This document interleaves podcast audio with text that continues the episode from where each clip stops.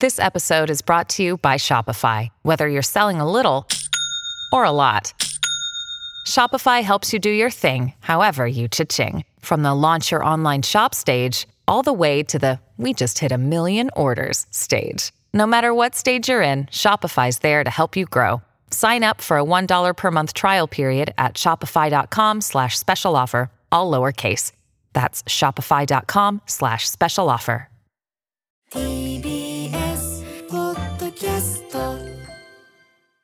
はい火曜です。宇垣さんよろしくお願いします。お願いします。えーっとですね結構あの大きな動きと言いましょうか、はい。昨日ねあのライムスターのニューアルバム、じゃないやニューアルバムからのえーっとまあつあのなんていうの新曲の参加メンツと、はい。あとツアーとあと来年武道館やりますよっていうね、17年ぶり武道館やりますんでぜひ宇垣さんもお越しくださいお時間ねあもう書きました、うん、あえーっとあ書いていただいてありがとうございます。私のスケジュールに入れました。ありがとうございます。そうなんですよね。なんていうあの発表もして、でさらに忙しいことにですね、このアフターシックスジャンクション的には、えー6月4日に開催されるアトロク映画祭第2弾のチケットがそのえっ、と昨日の日付がこう開けた瞬間、まあ、はい今日23日パンとなった瞬間から発売になるということで、前回第1回は、えっと7分間でかかね申し訳ないけど完売してしまったということなんですが、えー今回どうだったのかというあたりでいろんな方からですね、アトロク映画祭チケット取れたよとか取れなかったよという方からもですね、えーいろんな引きこもごものメールをいただいてますので、そちらをご紹介したいと思います。ラジオネームピンクにあやかりたいさんです。えー、歌丸さんやりました。激戦を勝ち抜き、アトロク映画祭のチケットをゲットです。前回は、はい、事件は、えー前回はチケット発売日を1日勘違いするという愚行を犯し、これは話になりません。えー購入争奪戦すら参加できませんでした。ね。でその悔しさから、えーガメラは一生見るものかと心に決めたのですが これガメラ大空中ね、えー大空中、うん、大怪獣空中決戦。これがね、はいえ1回目にやりましたけども、えー今回映画祭でガメラ2レギオン襲来やりますんで、えー上映に際しガメラ1を見ておいた方がよろしいでしょうか。ここまで来たらガメラ1も、えーまた劇場でやるかもしれない時まで撮っておきたいという思いも湧いてきました。他にも映画祭参加に関する諸注意などあればご教授くださいということなんですね。どうでしょう？えーピンクにあやかてさんに言いたいのはあのえっと、単体で見ても大丈夫な作りではあります。あの絶対に見なきゃいけない。あの、えっと、人間の途中登場人物は1とちょっと変わってるんです。あそうなんですねあの三部作を通してだと結構そこは通じてるんですけど、うんうんうんただあの、まあ、共通の登場人物もちょっとはいるっていう感じなんだけど、うんあの単独で見てもいい感じになっておりますがまあワンを見といた方がやっぱりよりね、まああのね文句出し面白いですし。入り込めますよねそうなんです。あのガメラの特にそのなんていうかな怪獣としての立ち位置っていうか、あそうですねのはい、これがワンで一応こう暗示されこういうことなんじゃないか。暗示され2ではそれがより明確かつハード化するというあから。内容なので。楽しみ。あのだだしねピンクやり方さんねそういうあのこじらせ方をして見ないのはもったいない作品なので。いやでも分かるよ気持ちは。すごい分かる。ああそっちから言うんだったら こっちはもういいですみたいな。分かる。分かるけど、うん。取れたんだからね。ねそうですよ。せっかくだったら楽しむためにそうですよ。見とこねあの、ちょっと広い気持ちになっていた。っていうかピンクにあやかたさん一日間違えたのはあんたのミスなんだからね、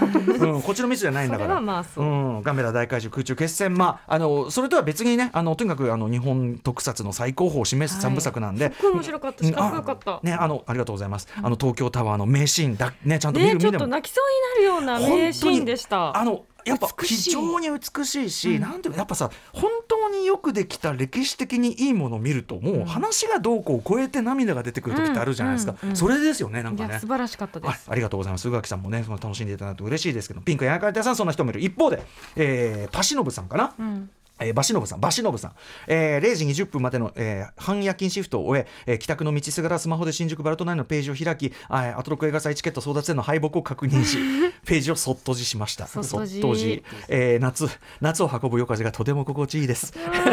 チケットを手に入れた皆さん、おめでとうござい拭ます。えー歌のさん、宇垣さん、いつも楽しくためになる放送、ちょっとなんか、ありがとうございます。えー、第2回アトロク映画祭の大成功、心よりお祈り申し上げます。なんだこの感じなんでしょうねいいことしか言ってないのにいなんかこう責められてる気持ちになる ねえ、バシノブさん、そういう感じだった。ねちょっとまだご紹介しますね、面白いから。えっ、と、居酒屋店長さん、えー昨日5月22日は我らが歌丸さんのお誕生日とのこと、ね、えーそんな中、私事で恐縮ですが、仕事でしたと、お疲れ様です。えーそして日付が変わって0時ちょうどからバルトナインの記念像で予約開始する第2回アトロク映画祭、見事チケットをゲットすることができました。おめでとうございます。思い返せば、初回は日が変わって20分ほどしてから、そろそろ買うかと望んだところ、完売の洗礼を浴びました。えー今回その反省を生かし、23時50分からスタンバイ。仕事柄、過去居酒屋、えー深夜までの業務のため急にバイトに「あ休憩入るわ」と言いバイトからは「えいますか? 」当店は24時ラストオーダー。と不信感を感じられながらようやくゲットできた最前列。あ最前列なんだ、えー当日は最大限に楽しめるように、えー苦行バルトナインを前の週にやって。いやいやいやいやいやえ映画祭に挑みたい所存でございます。やったぜ、えーね。はいお会いするのを楽しみにしております。じゃあ一番前に居酒屋の店長がいるなと思いながら私たちもねそうですね。ね。苦行じゃないです。よ荒行ですからね。苦行ではないですから別にね。楽しいですから映画見るのはね。ラジオネーム55さん。前回参加してとても楽しかった、えー、ハトロク映画祭。今回も争奪戦必死だろうと万全の準備をして販売開始を待ちました、深夜0時になるや秒速で埋まっていく座席。しかしくじけず自分も選択。抑えた。あとはカード情報を入れて決済すれば完了だ。あれ？エラーになる。もう一度初めからだって。でもまだ少し座席あるぞ。選んで。今度こそ決済だ。あれ？やっぱりエラー、そんなことをしている間に座席が埋まり私の戦いは終わりを告げました。エラーの原因を追求してみたところ。そうそれは ZANDAKABUSOKU 残高不足。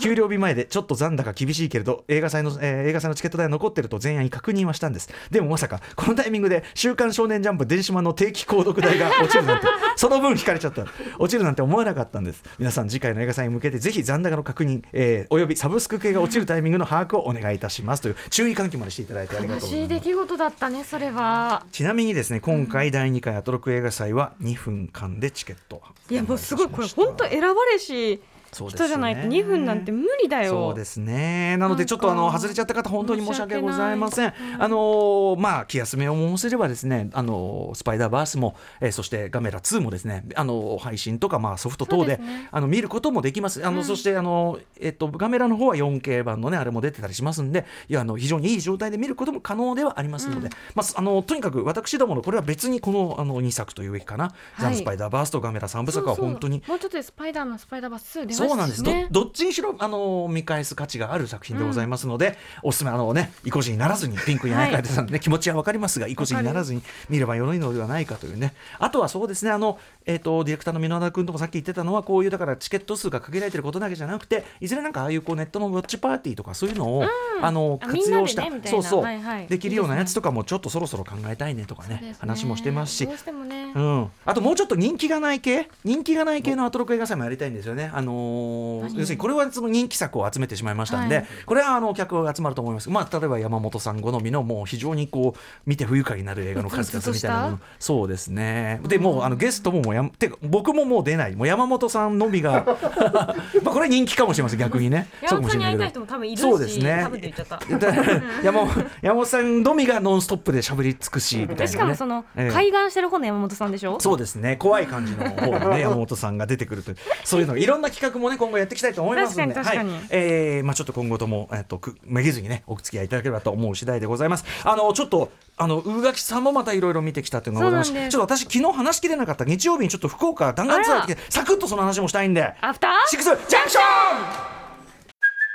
Hey, it's Kaylee Cuoco for Priceline. Ready to go to your happy place for a happy price? Well, why didn't you say so? Just download the Priceline app right now and save up to 60% on hotels. So, whether it's Cousin Kevin's Kazoo concert in Kansas City, go Kevin, or Becky's Bachelorette Bash in Bermuda, you never have to miss a trip ever again. So, download the Priceline app today. Your savings are waiting. Go to your happy place for a happy price. Go to your happy price, Priceline junction. After 6 junction. 5月23日火曜日時刻は今6時8分です。ラジオドッキの方もラジコドッキの方もこんばんは。TBS ラジオキーステーションにお送りしているカルチャーキュレーションプログラムアフターシックスジャンクション通称アトロクパーソナリティは私ラップグループライムスターの歌丸です。そして火曜パートナーの宇垣美里です。じゃあサクッと話しますけど、はいはいはい。日曜日に福岡弾丸で要するに、えっと、朝から出かけて深夜帰ってくる、はいやってきた。日帰りうん。そうなんです。なんでかと言いますと、はい。この番組でもね、えっといろんな形で話題にしてきました。特集もしました、えー日曜朝にやっている戦隊シリーズの、えこの前の1個前の今やってる王様戦隊キングオージャーの1個前アバタロー戦隊ドンブラザーズの、まあ、要は昨年1年間やったあれなんですけどシリーズなんだけど、まあ、非常に人気で。でそれの、えっと出演者の皆さんが、まあ、最後にこう一堂に会してドンブラのイベントをやるというファイナルライブツアー2023っていうのがあって、これが東京はないんですよ。東京はずっとあの G ロッソっていうね後楽園のあそこのところでずっと公演も本当にやってたんであの逆にそれで行けなかったような人というか地方を回るということじゃないでしょうかね、えー、と全国を回っててあの千秋楽は大阪なんです。で、はい。あの大阪は配信とかでも見られるようなんでちょっと私も見ようかなと思っておりますが、うん。あのーでその中でチケットと、まあ、大阪はね森崎ウィンさん出るとかねああちょっと豪華でね。ラストでしかも多分ラストだから涙涙だと思うんです。なので争奪戦だったんだ。そうそれはもう間違いないっていう感じで、ちょっと僕それこそ動き出すのがちょっと遅かったんででその中で行けるのが福岡だったんです日程的に。あこれ行けんなと思って行っちゃう？っていうんで、うん。チケット取って行ってきたというわかー。でねこれすごくまず先に言っとくとやっぱすごく良かった。あのもちろん公演そのものも本当に私、ドンブラファンとしてあのこれでお別れかと思って本当にしんみりあのほろりとですね、はい。させられる、えー内容だった。その話ちょっと後でするけどもあの大きく言って私ほらこれからあのライムスターで全国ツアーっていうかいつもやってるけど、でやっぱ遠征してくださったりなんならこう連チャンでこういろんなとこ回ってくださったりとかしてくださるファンも結構いっぱいいらっしゃるんですね。はい。なので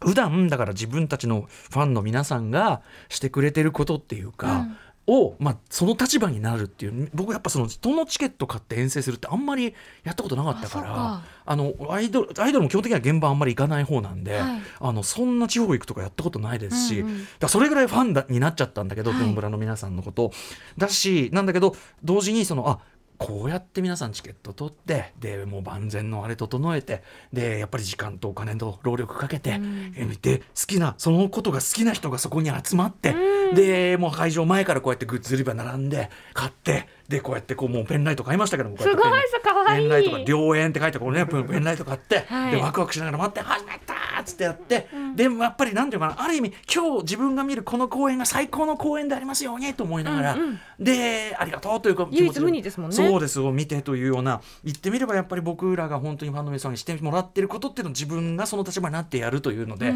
いろいろこうそれで見えてきたこともあるというフか。ァン側の視点というか。そうですね、やっぱこういうこと言ってもらうと嬉しいなとかさ、うんなんかそういうのとかあのつくづく味わいました。あとやっぱりその単純になんていうか好きな同じものが好きな人がうん。集まって、あの特にドンブラはやっぱり、えっと、僕の東京だともっと大人の比率みたいですけど73で子供お子さん連れとあと大人だけのオタチーはいはい。ムみたいな感じだったんだけど、まあどもう老若男女、うん。特にバドンブラザーズはそうですね。本当に年齢関係なく立場も関係なくいろんな人が一箇所に集まってドンブラが好きだという。やっぱこれいいよな。やっぱりそのこの場がでやっぱりコロナも挟んでるからこうやって直接会って声援を聞くってことがなかったんですっつって、だからこうやってドンブラがどれだけ愛されてるかっていうのをもう目の前で実感できてることがどれだけ幸せなことかっておっしゃってくださってやっぱりでもそれはすごくかわかるし僕らも、あの僕は最近よく言うライブにでファンの方から力をもらうってよく言うけどそれは綺麗事じゃなかった。本当だったってつくづく思いますよみたいな、そういうのもすごい思いましたし。でね、あのでもただこれを見るだけももったいないっていう考え方ってわけじゃないんですけど、うん。せっかくならね。そうなんですよ。あの奥さんと一緒に来まして、はい。でまあ、例えば奥さんのお姉さんとちょっとだけ会ったりとか、うん。そういうのがあったりとかあとですねこれたまたま、えっと、もともとその僕の奥さん同士が仲良くて、っていうあの画家のですね、えっと、小沢正史さんというですねあの音楽をモチ音楽と花と女性をモチーフにしたん。絵で、まあ、都内の例えばすごいなんかあの有名なお店の壁画描いたりとかすごいあのもはやすごい大人気の人なんですけど。はい華やかな、めちゃくちゃパワフルなフル。うん。本当に音楽が聞こえてくるような超かっこいい絵を描く、えー小沢正史さんという画家の方がいてであの奥さん同士が仲いいっていうのがあって、はい。で僕もなん個展とか拝見しに行ったりしてたんですけど、うん。たまたま福岡初の個展を、はい、あのウーマンフラワーミュージック、まあ、小沢さんの三大モチーフというかな、えー個展を初めてそのですね大福緑というところですかね画廊で開かれているタイミングがちょうどあってでそのだから奥さんとついてこれちょっと本番前にこれ寄れんじゃない？っつって。うんうんうん。であのこれはもうあるある意味お導きだっていうか、うん、このちょうどこのタイミングなら運命だっつってうんうん。行って、ご本人とかご在労されなかったんですけどもあの行ってでぶっちゃけあのめちゃくちゃそこであの気に入った絵があってですねもともと小沢さんの絵ファンなんだけど、前個展行った時は僕ねもう結構前なんだけどその時あんまお金ない時期であのうわいいなっつってで小沢さん絶対出世するからこんなの今買っといた方がいいんだけどそのお金もないみたいな感じで、時期だったんですけど今回まあまあ別にめちゃくちゃ金持ちってわけじゃないけどここれか買えなくもないぞみたいな感じで、久々にあの絵画購入したりとかですね。だからこれ良かったねと。だからそのドンブラミークのも良かったけどで福岡ってやっぱいろいろ凝縮されてるから、うんうんうん。これ見てすぐ移動してもそんな問題なかったんで。そうなんです。ぜひ皆さんこれ会期ねえっと、5月28日の日曜日まで、えっと、大福緑というですね、えー会場でやってますんで、えっと、福岡市中央区赤坂にあるですね、あの画廊でやってますんで小沢正史さんという方、はい、めちゃくちゃかっこいいんでぜひ皆さんあの福岡あのというかね九州の方行けるような方ぜひお勧めしたい。でドンブラのイベント行ったんですよ。もうそのさ福岡サンパレスってところもうざーっと人並んでて、はい。で並んでもう会場まあだから7割ぐらいはお子さん連れですから、お子さんの中でもやっぱりすごいこうなんていうかなめちゃめちゃバッチリコスプレもう100%決めたような子とかもいて。で一員になって。そうなんですよ。でそういう子が通り過ぎた時のもう垂涎の的っていうのをなんか「お父さん!」みたいな「あの子あの子あの子!」みたいになってて。そういうのがすごい面白かったんですけど。いいで特には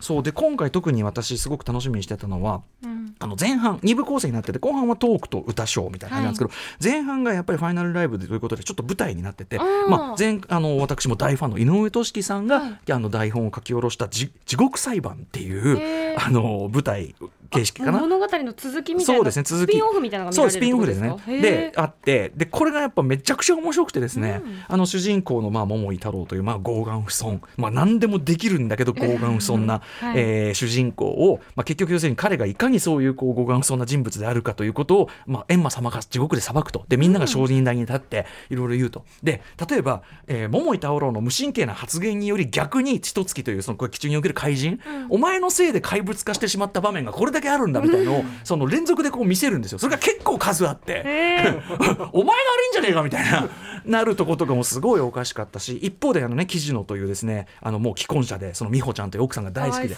大好きすぎてあのーやっぱ怪人化しちゃう、はい。で劇中で何度も怪人化してて今までねもう3度も怪人化してていや G ロッソその後楽園の公演も入れれば4回だみたいなこと言われててそういうのとかもすごく気が利いててよかったしまあ中身は例によってどんぶらなんでめちゃくちゃふざけてて、うんうん途中で「おい休憩だ」とか言って「じゃあ休憩時間ちょっと時間潰そうか」っつってなんかあのしりとりを始める。でしりとりがうまくいかないみたいなネタもあるんだけどこれがさすが井上俊樹脚本というか最後のオチで、うん。最後桃井太郎の一言でポンって終わるんだけど、うん。このね言い方といいタイミングといいねもう見事なオチのつき方でもうやっぱねすっごいくだらこれ褒めてんだ。よくだらないどんぶららしくくだらないんだけど最後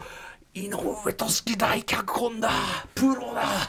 見事だっていう感じでもう、鳥肌もんでしたねもうね。最高でした。だから皆さんあの大阪公演ね配信でも見られると思いますんでこの地獄裁判も楽しみにしていただきたいしその後半の歌謡ショーとかね歌ショーと、あのまあ完全に素に戻った皆さんのトークみたいな挨拶みたいなの見るだけでまたちょっと素顔というかねそうですね。でやっぱり私このサイリウムでねこれ色変えられますんで こう何やって手振ってね、はい。あのドンブラの主題歌とかどんどんっつってやりました。ちなみに声出し一応なしみたいな一応まだそういうレギュレーションでやってると、まあお子さんもいらっしゃいますしね、はい。でやっぱり私はその志田琥珀さん演じるね紀藤遥鬼シスターファンでございますので、基本黄色にしてこう振ってたんですけども、またそのし志田さんがですねすごくファンサービスが行き届いててあの G ロストで見た時のレックの感想でもとにかく志田さんはそのじ手全員にこう手をちゃんと振ろうとしている、うん。自分の色の人とか。自分のそうそうそうそういうこうファンの人を見つけて、全部見つけようとして手を振って本当にそうでだから僕がかなり後ろの方の席だったのに黄色振ってたらやっぱりその黄色を見つけてこうねこうやってわーってこう手振ってくださる。その瞬間に俺やばい網膜に俺なぞ網膜に焼かない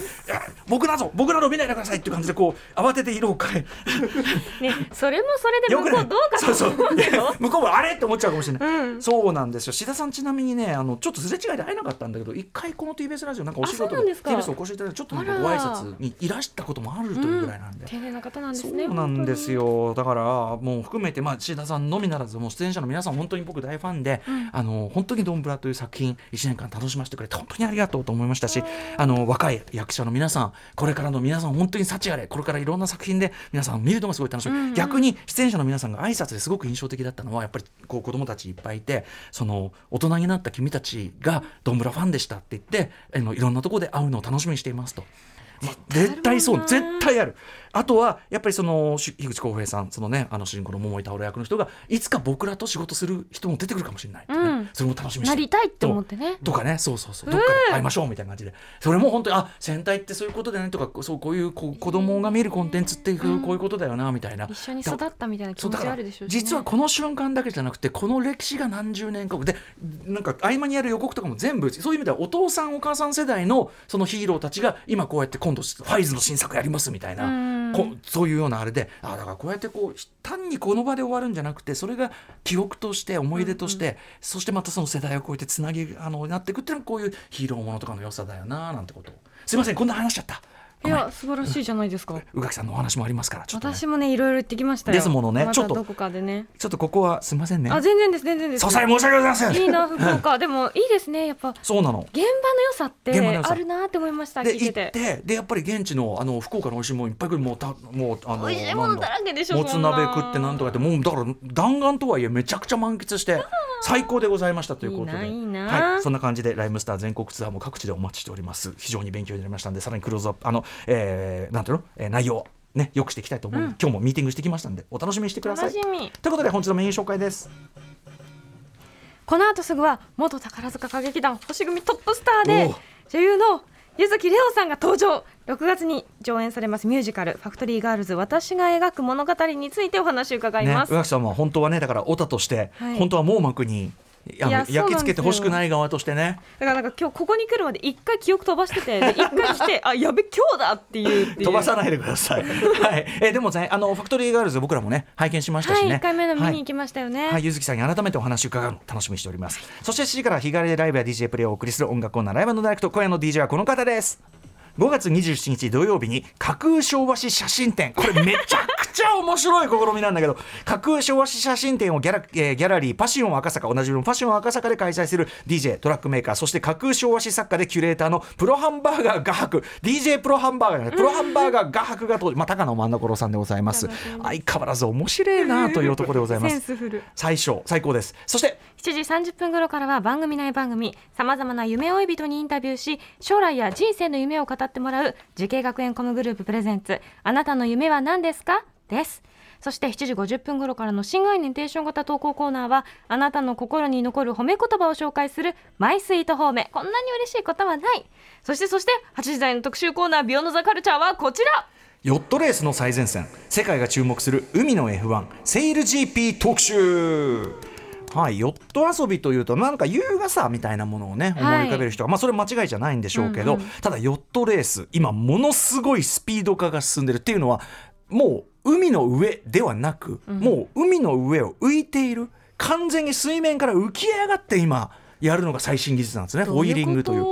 ということでそんな高速ヨットを駆使し競う世界最速の海のレースそれがセイル GP、まあ、海における F1 的なものだと思ってください。さまざまな国が参加をしていて今世界で注目されているレースなんですが残念ながら日本は知名度が低く途中までいいね参戦していいいい線いってたんだけどちょっと今撤退している状態ということなんで、えーちょっとこれから確実に盛り上がっていくスポーツそしてもう一度日本でのこのねセイル GP 参加の機運高めるという意味でも、まあ、非常にエコなあのスピードね、です。風力なんですか？そうなんですよ。でもありますということで、えー先日シーズン3が終わったこのタイミングでセール GP 入門を行いたいと思います。シーズン4は6月から開催ということです。紹介いただくのはセール GP 日本チームの臨時コーチとして活躍され現在はセール GP 中継の日本語解説を担当している後藤弘樹さんです、